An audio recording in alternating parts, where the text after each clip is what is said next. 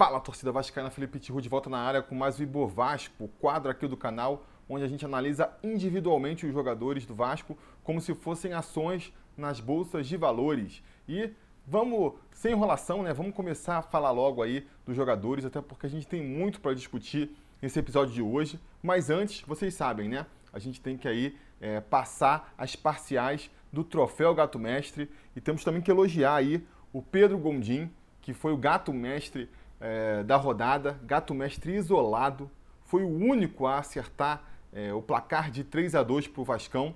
Só isso já garantiria ali os três pontos para ele, mas ele foi mais longe, né? Ainda acertou dois dos artilheiros da partida. Apostou no gol do Cano, que é meio certeza, né? E no gol do Ribamar. Só errou ali o gol do Catatal, ele apostou que o gol seria do Thales, mas está de parabéns, mesmo assim. É, ele já tinha três pontos, com mais esses três pontos sobe para seis na, na, na, tabela de classificação e chega ao segundo lugar aí. O Anderson Cunha, que ainda é o líder é, do, Troféu Gato Mestre, está vendo aí a sua liderança começando a ser ameaçada. Gabriel Melo e o Pedro Gondim vêm logo em seguida com seis pontos. Em terceiro, o Léo Turtim com quatro pontos. E depois, esse pessoal todo aí que vocês estão vendo. Bom, sem mais delongas, vamos agora falar dos jogadores individualmente, começando pelo Fernando Miguel. Fernando Miguel, que fez uma boa atuação para mim. Eu acho que a atuação do Fernando Miguel nessa partida contra o Botafogo resume o que a gente pode esperar do Fernando Miguel, para o pior e para o melhor. Né? É um, um, goleiro, na minha opinião, seguro, é um goleiro é, que faz boas defesas, falha pouco. É difícil você ver o Fernando Miguel é, frangando, não é mesmo? Mas tem suas limitações também. Então, é, quais são a, os seus principais defeitos, na minha opinião? Um é que sai muito mal do gol, né? Pra, pra, na hora de cortar cruzamentos na área, assim, ele sai muito mal. A gente viu isso, teve uma amostra disso é, no primeiro tempo ainda, uma bola que cruza a pequena área e ele não consegue cortar. A bola vai sobrar no pé do, do atacante botafoguense lá e ele aí se redime salvando com o queixo, né? Ele vai na frente assim, abafa, que é uma das qualidades dele, e a bola bate no queixo dele assim, e ele acaba é, mandando a bola para o escanteio.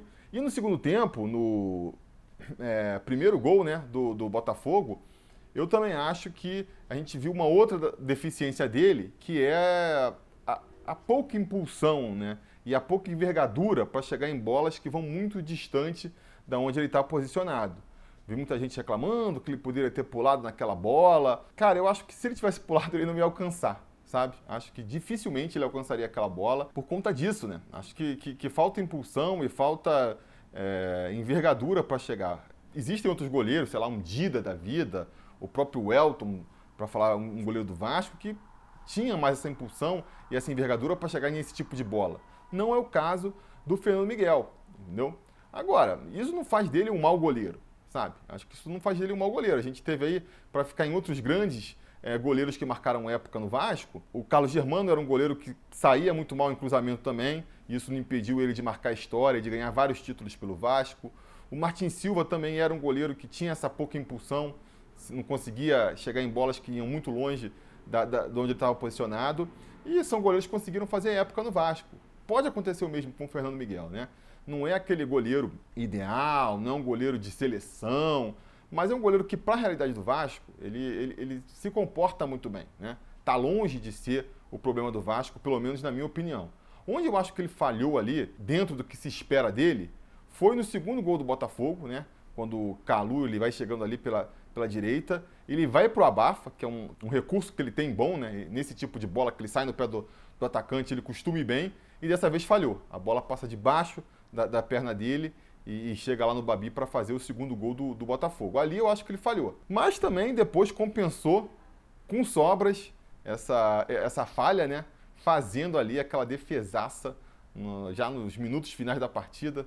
A gente a bola bate na trave, volta ali para no pé do, acho que o Babi de novo, né? E aí já vi aquela bola lá dentro mas o, o, Fernando Miguel faz um milagre ali. Tava na dúvida, né? Que pontuação dá para ele, se subia ou não, mas com, com esse lance eu acho que, a gente tem que subir, né? Acho que salvou mal ou bem a vitória.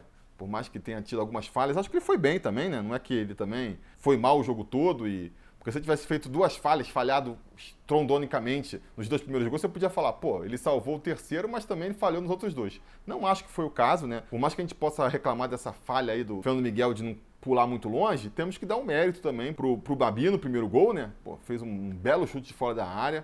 Esse garoto parece ter bastante futuro mesmo. E no segundo também, mal ou bem o Calu chegou na cara do gol ali. É difícil, pro, é mais difícil pro goleiro, né? Então não acho que falhou, fez sete defesas no jogo, né? É, algumas defesas difíceis ainda no primeiro tempo.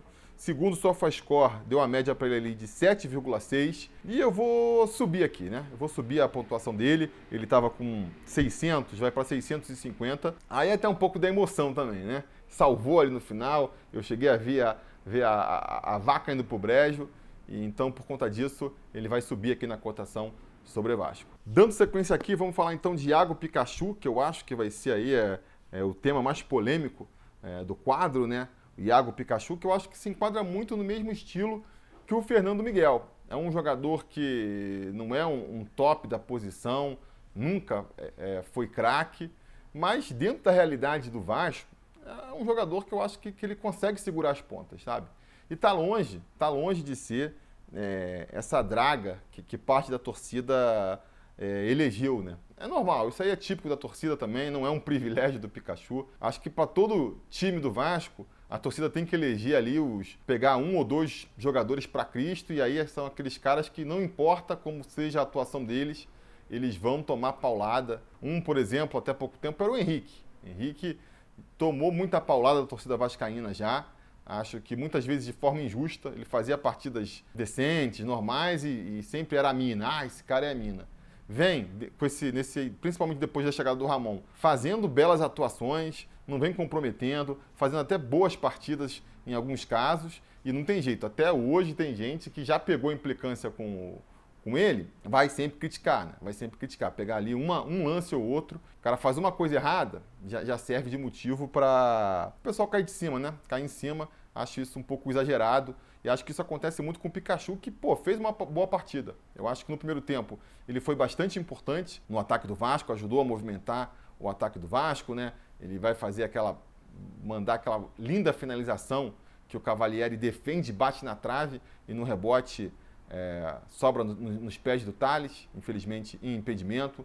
No lance do gol também, o primeiro gol do Vasco, é ele que enfia a bola para a penetração do Benítez né? Que vai, que vai achar o, o Ribamar dentro da área. Acho que estava explorando a falha defensiva do, do, Botafogo, né? Porque o futebol é, é aquela coisa, você está jogando contra um adversário, você tenta explorar os erros do adversário, você tenta, o adversário vai tentar explorar seus erros, e acho que aconteceu isso. O Vasco explorou muito bem ali o setor direito, que estava dando abertura, que estava dando espaço para o Vasco crescer e subir, né?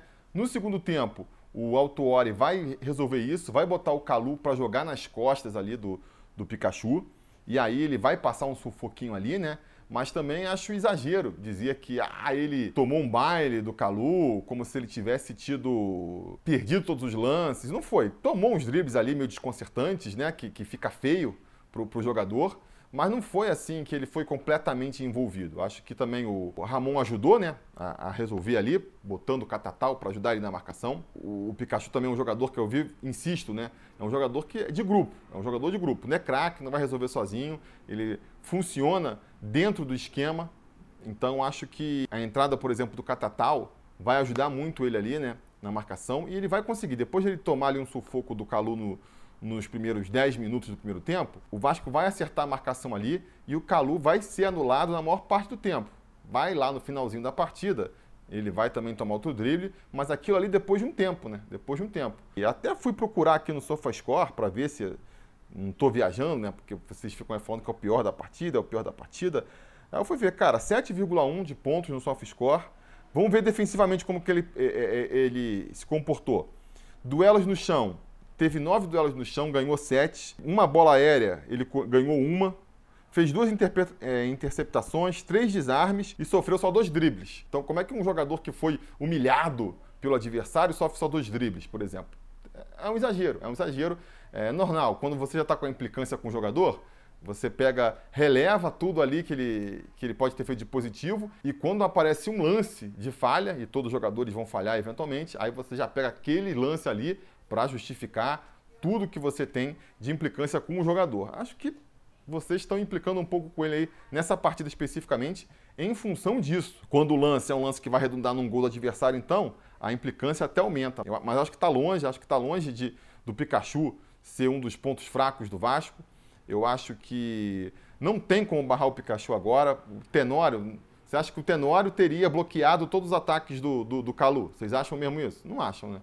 Acham que tá fácil de achar no mercado procurar outro jogador para substituir o Pikachu? O Vasco já tentou aí, né? Já tentou. Trouxe Rafael Galhardo, trouxe Lennon, trouxe Luiz Gustavo, trouxe Cáceres. Nenhum desses conseguiu se firmar na posição ali. Vai tentar de novo. Estão falando aí que vai tentar contratar um lateral. Tomara. Se trouxer um cara que é melhor do que o Pikachu, ótimo. Vou ficar feliz. Agora, se você me perguntar, as minhas expectativas de que o Vasco consiga isso não são muito grandes, porque a gente não está vivendo aí uma, uma excelente época de laterais direitos. A gente não vê todos os times com laterais direitos super eficientes. Não, né? sabe? Até mesmo na, na seleção brasileira, não temos um, um, lateral marcante que nem já tivemos em outros tempos, né? Então acho difícil, acho difícil. Acho que o, o Pikachu segura as pontas por ali. Não é que eu venere o futebol do Pikachu, a prova disso é até a nota que ele tem aqui no Ibovasco, né? Tá com a nota pequena aí, 450 pontos. Então não é nenhum talento, não acho que é um dos pontos fortes do Vasco, que nem já foi em outras temporadas, mas está longe também de ser a mina, né? Está longe de ser a mina. Acho que ele vem crescendo de produção, já jogou melhor contra o Botafogo do que vinha jogando aí, né? Desde que voltou da contusão. E acho que está numa crescente. Acho que está numa crescente. Pensei em subir até aqui a cotação dele, é, mas resolvi deixar estabilizado, porque mal ou bem ele falhou no lance do gol, né? E a gente, historicamente, aqui no Ibovasco, acaba dando mais peso, né? Para quem está envolvido negativamente ou positivamente nos lances de gol. Então, é, por conta disso, eu vou manter a cotação dele ali, 450 pontos. Fica nessa categoria aí de jogador de grupo, que eu acho que ele é. Eu acho que ele é o Pikachu, mesmo não estando numa grande fase, ele ainda é um jogador que, que, que contribui para o grupo, sim. Acho que ele foi importante na partida de ontem. Foi uma boa atuação, né? Até o número do SofaScore aqui aponta isso, é um dos que mais pontuou. E vocês têm que ter a cabeça mais aberta aí, sabe? Parar com essas implicâncias. Sempre tem implicância com um ou outro. Né?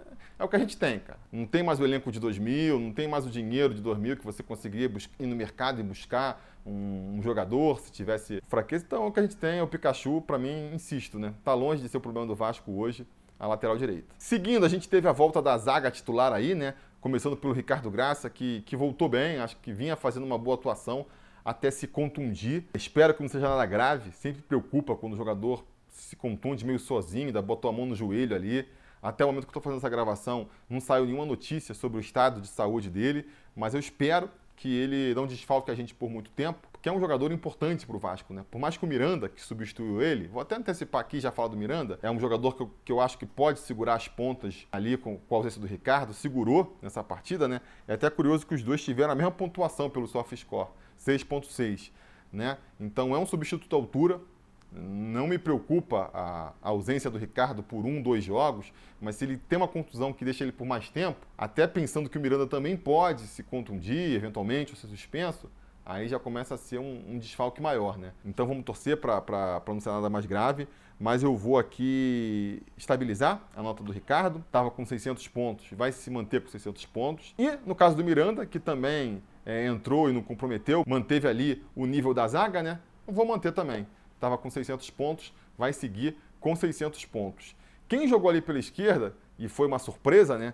O Ramon soube guardar sete chaves aí, esse segredo, foi o Leandro Castan, voltou, nosso capitão, nosso líder, e acho que mostrou a importância que ele tem para o time, né? Ele, como zagueiro, atua muito bem, é um zagueiro mais firme, é um zagueiro que chega mais junto, né? sabe impor ali uma, um respeito do adversário. Ele também tem aquela experiência de, de saber esfriar o jogo quando precisa, né?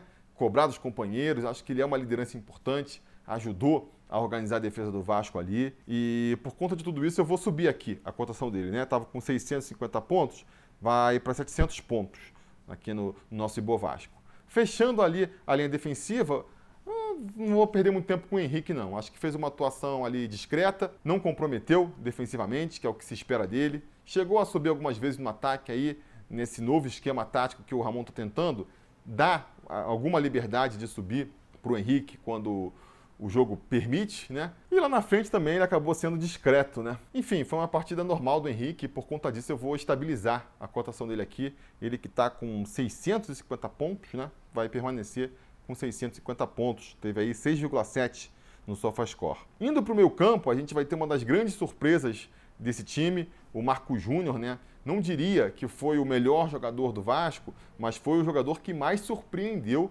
nessa partida, né? Acho que se a gente pudesse subir mais aqui na cotação, se a gente tivesse aí essa, esse recurso de dar mais pontos, até poderia dar, porque ele fez uma partida realmente muito boa.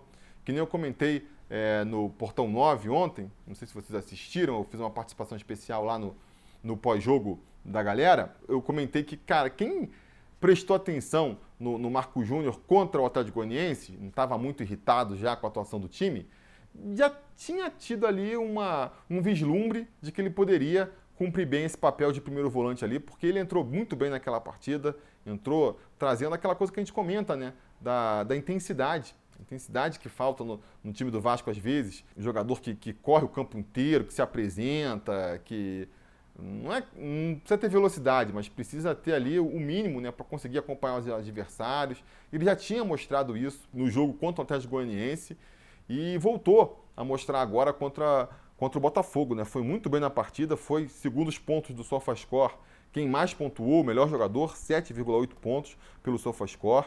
E os números meio que mostram isso. Né? Ele pô, fez 10 duelos no chão, ganhou 9.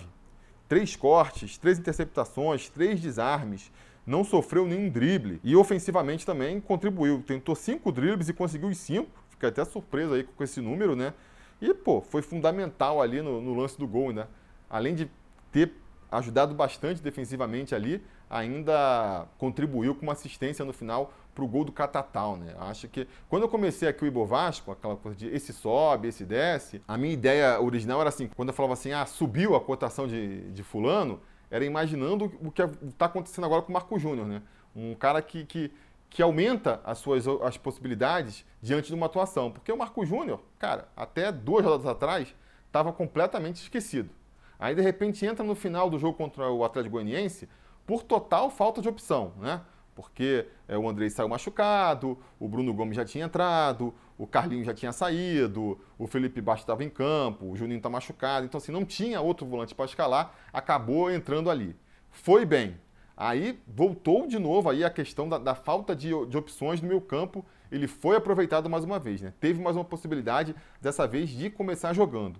E agarrou muito bem essa possibilidade. Hoje, para mim, se apresenta aí como mais uma opção para o Ramon nesse meu campo. Ele que até dois jogos atrás estava praticamente descartado, agora aparece como opção aí. Na minha opinião, passa até na frente do Felipe Bastos, né?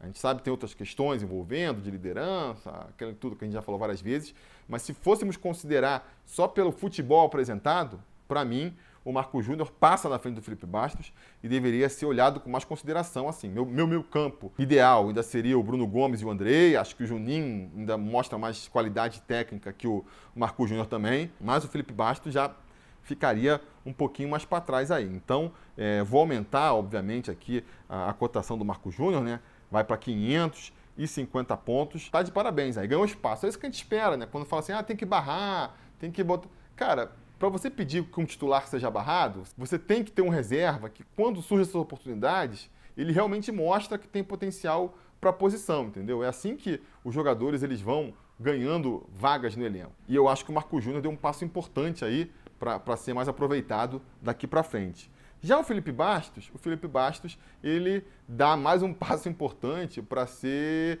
escanteteado aí, né? Para quando as coisas começarem a se normalizar, quando todas as opções estiverem disponíveis para o Ramon, eu acho que é questão de tempo para o Felipe Bastos ir para o banco. A galera, como sempre, né, é bastante imediatista, já está revoltada com o Ramon, como é que ele não barra o Bastos, que o Bastos é um dos pontos fracos do time. Galera, no momento não tem como fazer isso. Acho que quando começou o campeonato não tinha como barrar porque ele estava fazendo gol.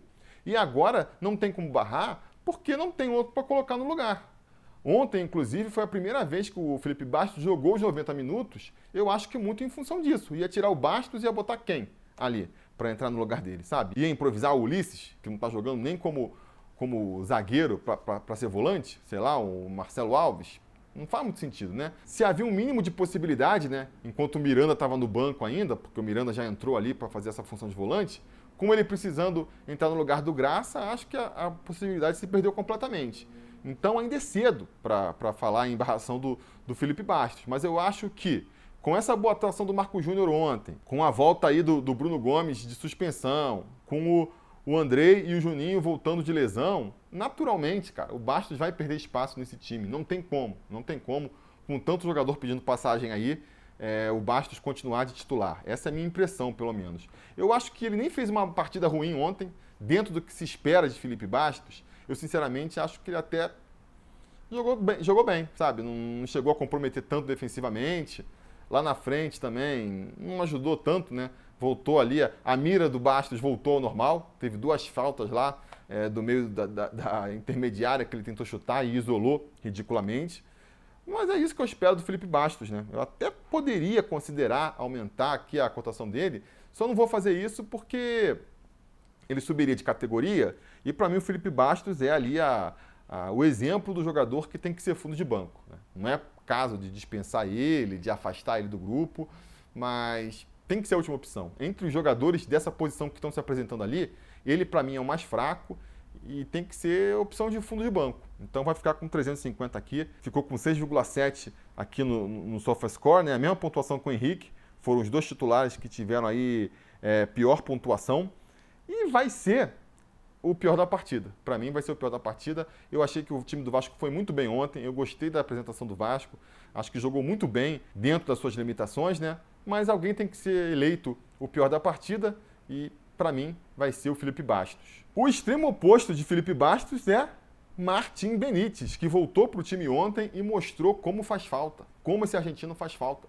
Caramba, é um cara que é muito habilidoso, que, poxa, resolve o ataque do Vasco e que, ao invés de sentar em cima desse talento, ele aumenta ainda a sua importância com muita entrega, com muita intensidade, que é o que a gente está cobrando aqui do meio campo vascaíno. Né? Então, assim, acho que eu estava elogiando aqui a atuação ofensiva do, do Pikachu, vamos falar do Thales, que foi bem também, vamos falar da, da defesa, que se comportou bem, conseguiu mal bem segurar o Botafogo no meio campo. E se a gente for falar de tudo isso, tem ali o dedo, né, o pé do, do Benítez, que é um cara que se apresentou na direita e ajudou o Pikachu lá a criar as chances do primeiro tempo, se apresentou na esquerda e ajudou a melhorar o futebol do Thales, voltava para marcar, vai dar aquele passe lindo para o gol do Cano. Então, assim, um, um leão em campo, né? um jogador fundamental para o Vasco. A diretoria do, do Vasco agora tem essa dificuldade aí de levantar a grana, dar seus pulos para tentar comprar o, o Benítez. Não é fácil levantar 4 milhões de dólares, né? Vai dar aí uns 20 milhões de reais mais ou menos. Mas tem que tentar ver como é que pode fazer, negociar lá com, com os argentinos para baixar, comprar metade do passe. Tem que tentar, porque o cara virou fundamental para o Vasco. Né? E se perder ele para a próxima temporada já é algo ruim, perder ele no meio dessa temporada ainda, né? porque ele iria embora em dezembro, com mais dois meses de, de Campeonato Brasileiro para disputar, então é inaceitável, inaceitável. O Vasco tem que aí dar seus pulos para tentar resolver. Se você pegar é, o primeiro tempo do Vasco, principalmente, estava revendo aqui os melhores momentos do Globo Esporte para poder relembrar, reforçar algumas impressões, né? E cara, você pode reparar, principalmente no primeiro momento, todos os lances de perigo do Vasco tem o Martim Benítez é, é, no lance. Aquela bola que o Pikachu bateu na trave, foi o Benítez que tocou para ele, estava ali entre três, viu o Pikachu sozinho, tocou a bola para ele. As bolas de perigo ali, falta, escanteio, é o cruzamento do Benítez. O lance do gol do Ribamar, então, o chute para dentro da área é do Benítez.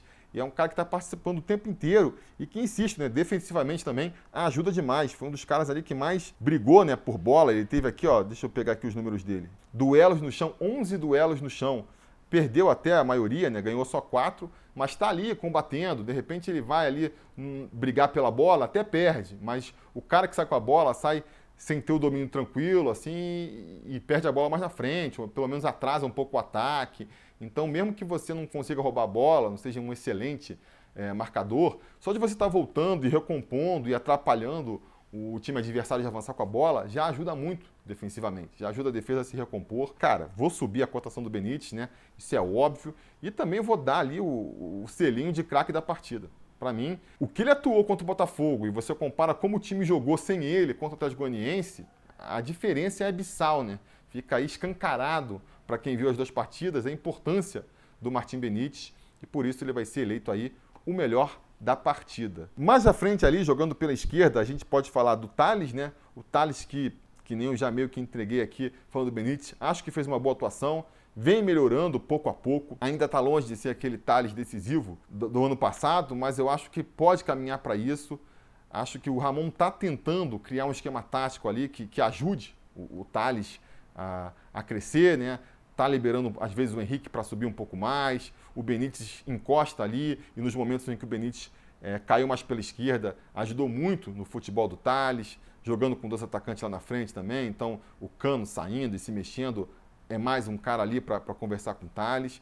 E eu acho que ele cresceu ali na, na, na ponta esquerda, né? Tenta muito drible, né? A, a, jogada clássica dele é pegar a bola e tentar avançar com ela. E é importante, consegue faltas, foi quem conseguiu, acho que mais faltas aí, sofreu cinco faltas. Ajudou muito na marcação também, ele participou de 16 duelos no chão, ganhou 10. Disputou seis duelos aéreos, ganhou 3. Então, assim, é um jogador que está ajudando, né? Está ajudando o grupo, ainda não está sendo decisivo que nem a gente gostaria, mas eu acho que aos poucos ele está melhorando. Eu vou subir a cotação dele aqui também. Estava estabilizado por um bom tempo, né? Acho que já está na hora de subir um pouco mais a cotação dele. Vai para 600 pontos aqui no Ibovasco. Seguindo mais para frente, nossa dupla de atacantes, né? Vamos falar do Ribamar, que a galera não estava botando muita fé nele, né?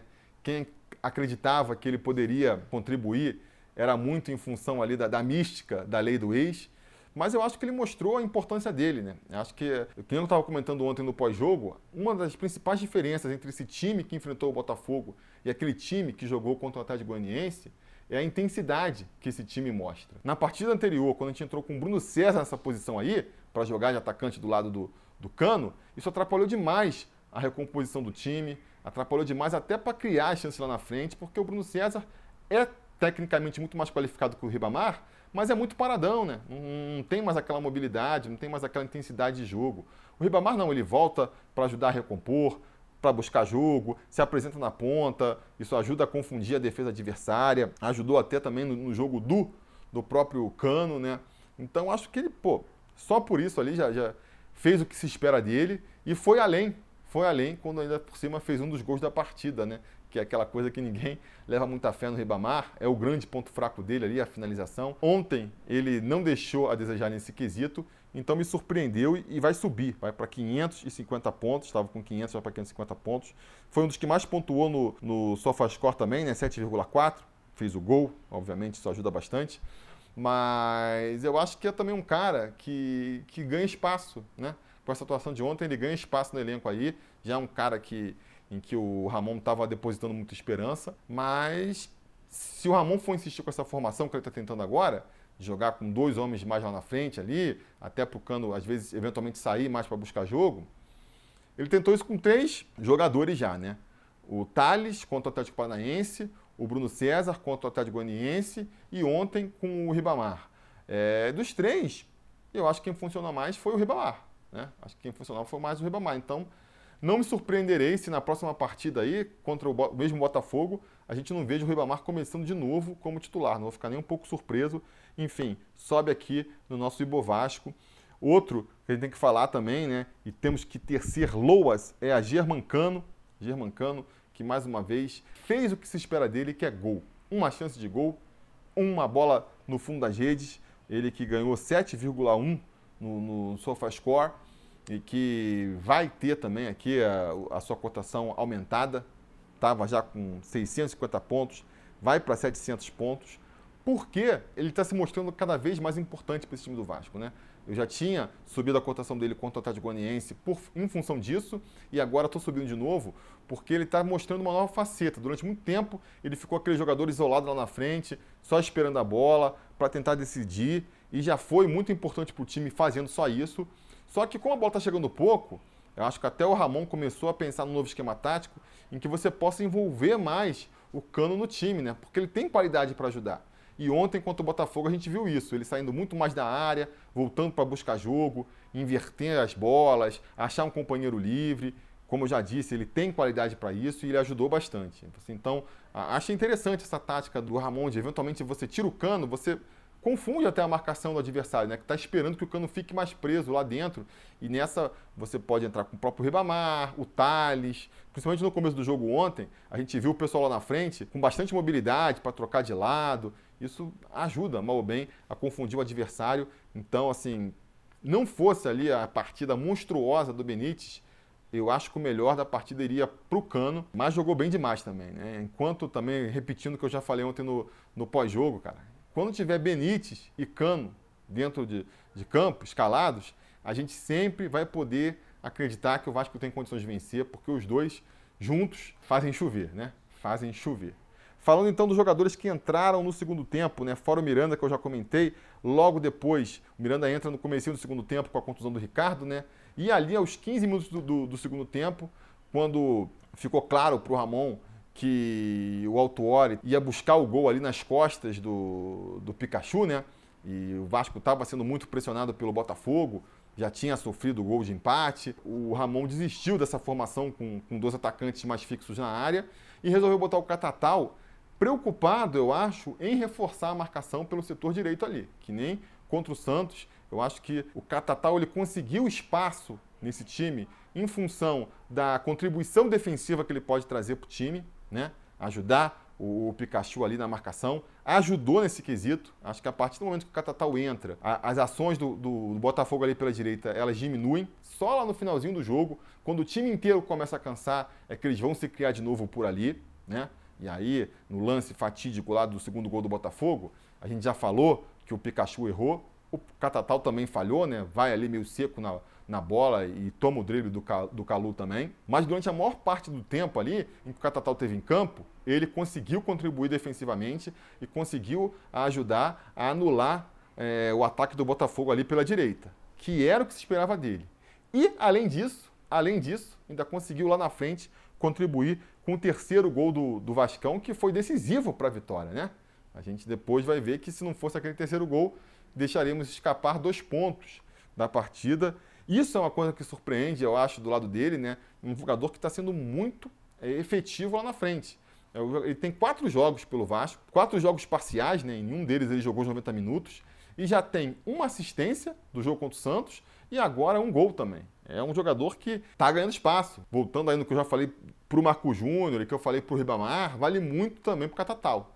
É um cara que está abrindo seu espaço na marra ali. Então, se você voltasse algumas rodadas no passado, eu não considerava nem a possibilidade do Catatal atuar, né? Via outros jogadores mais na frente, Lucas Santos, o Peck, o próprio Parede. Para mim, todos esses caras hoje estão ficando atrás do Catatal. Até o Vinícius, que é o virtual titular da posição, para mim, hoje, não sei quem o Ramon vai preferir. Insisto, acho que ele ganhou esse espaço pensando na parte mais tática que ele poderia contribuir para a equipe né, e defensiva, e ele está fazendo isso muito bem, ainda está ajudando lá na frente, quem é que vai barrar Catatal? Quem é que vai barrar Catatal? Difícil, né?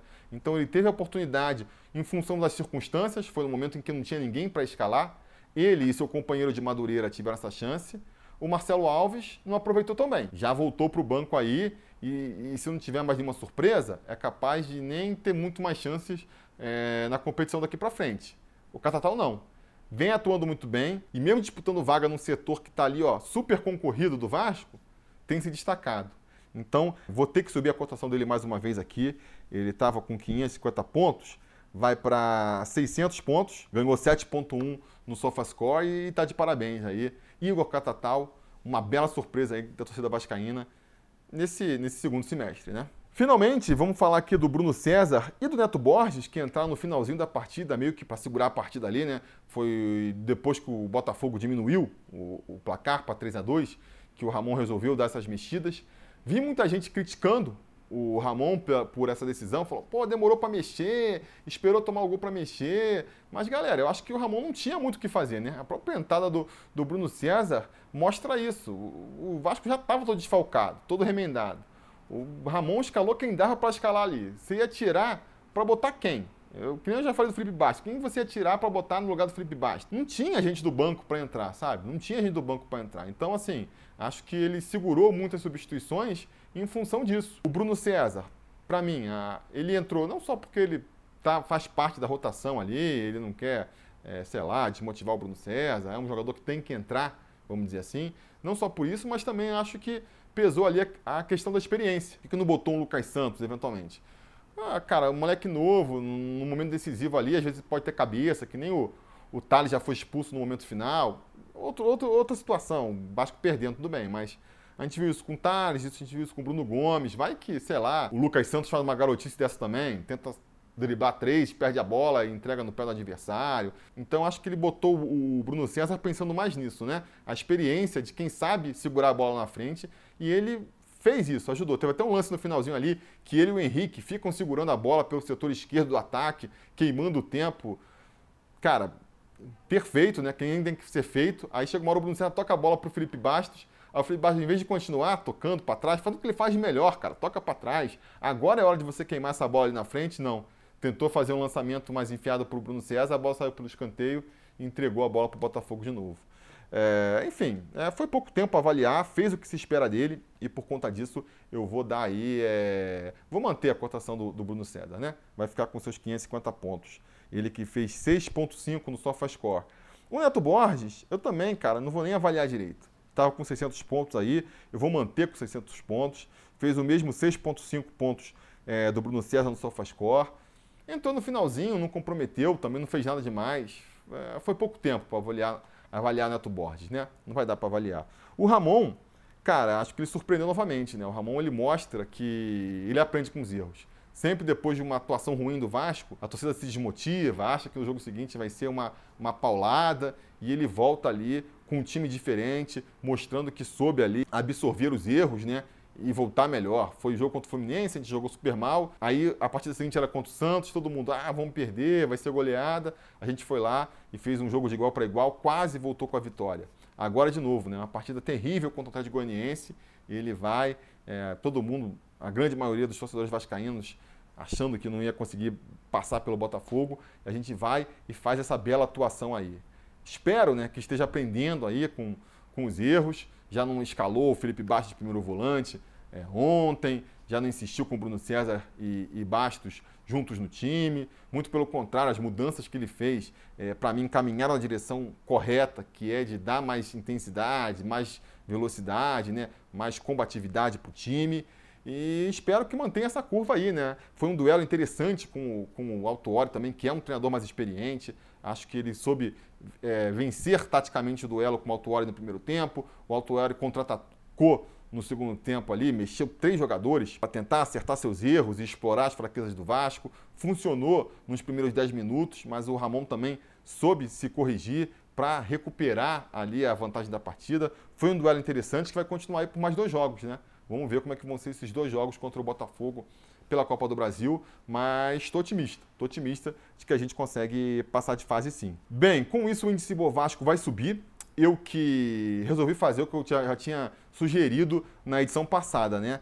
É, ao invés de fazer a média só dos jogadores que atuaram, eu agora vou passar a fazer a média do elenco do Vasco inteiro, porque aí a gente vai ter uma, uma noção melhor, né? Se o, se o time como um todo está melhorando ou está diminuindo na nossa avaliação. Então eu acabei refazendo a média da última rodada. Seguindo esse novo modelo, a gente teria 535 pontos na última rodada e com a atuação contra o Botafogo, o índice Bovasco subiu para 547. Entre os que atuaram, eu vou fazer agora também um top 3 e top menos 3, vamos dizer assim, do, do, dos mais cotados e dos piores cotados entre os que atuaram. Ontem, em primeiro lugar, ficou o Martim Benítez, como a gente já podia imaginar. O Cano vem em segundo com 700 pontos, tendo ao seu lado o Leandro Castan com 700 pontos também.